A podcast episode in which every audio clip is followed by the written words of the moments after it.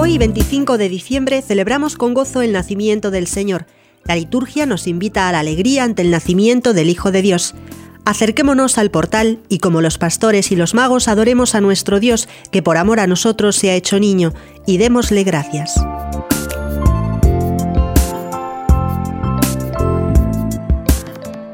El pontífice San León, hablando de la fiesta de hoy, decía, Reconoce, oh cristiano, cuán grande es el valor de tu alma si el mismo Dios quiso hacerse hombre y nacer como un niñito pobre con tal de salvarte.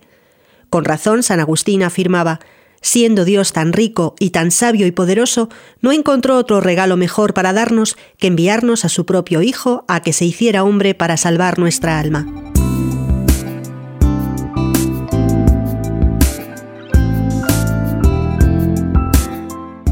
Decía San José María Escriba que hay que hacerse pequeño, vivir la infancia espiritual para meterse en el portal de Belén y seguir las enseñanzas que el niño Dios nos da sin palabras nada más nacer.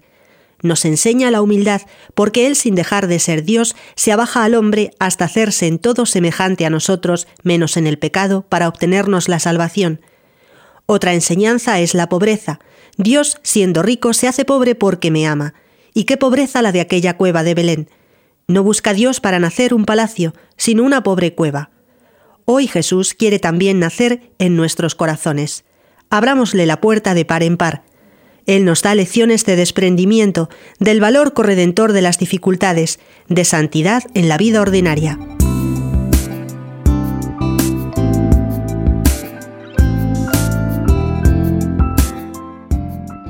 Ha habido santos que han tenido la dicha de tener al niño Jesús en sus brazos, como San Antonio de Padua.